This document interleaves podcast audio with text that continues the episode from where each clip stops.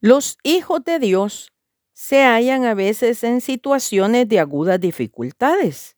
Él los conduce a callejones sin salida.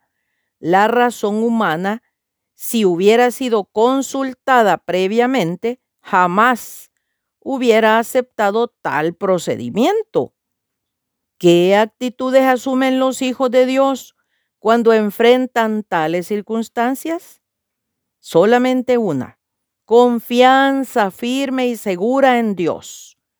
No miran a las circunstancias, miran por encima de ellas. La luz y las tinieblas son iguales para aquel que vive en ellos. Nuestro amante Padre Celestial busca el supremo bien para los suyos. Estamos en la escuela de la fe y hay lecciones que aprender. Aún los procedimientos severos de Dios son procedimientos de amor. Si sufrís el castigo, Dios se os presenta como a hijos. Él azota a cualquiera que recibe por hijo.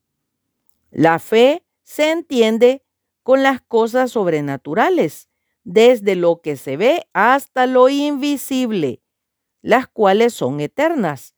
La fe no se apoya en lo que ve. El pájaro que quiere volar debe dejar su rama y lanzarse al espacio. El que quiere nadar debe dejar la playa y lanzarse a los lugares profundos. La fe no puede apoyarse en ninguna cosa, solo en la palabra inviolable del Dios eterno. Cuando uno da el paso hacia ese vacío aparente, haya que debajo del pie hay terreno sólido. ¿Dónde podemos encontrar fe?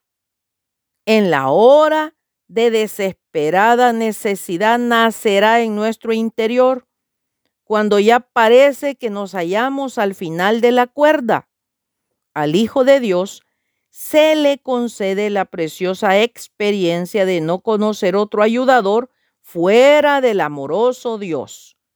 Cuando nos ha probado, salimos como el oro refinado.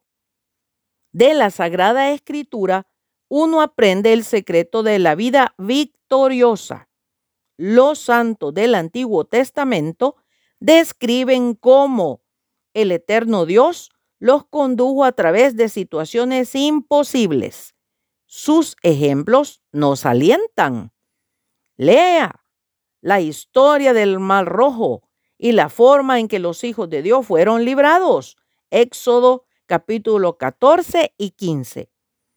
Estudiemos las oraciones de Josafat y Asa en el libro de las crónicas, cuando clamaron, no sabemos qué hacer, pero nuestros ojos esperan en ti. Y acordémonos de Ezequías, vuelto hacia la pared en medio de gran angustia. Cuando estos santos se vieron duramente oprimidos y no supieron qué hacer, buscaron en Dios refugio infalible. Daniel en el foso de los leones y los tres jóvenes hebreos en medio del horno de fuego siempre han sido un desafío a nuestra fe moderna. Nosotros que estemos pasando por pruebas y tribulaciones, tengamos valor y saldremos adelante con un grito triunfal y podremos decir como el salmista, he pasado por fuego y agua, pero tú me llevaste a lugares de riquezas.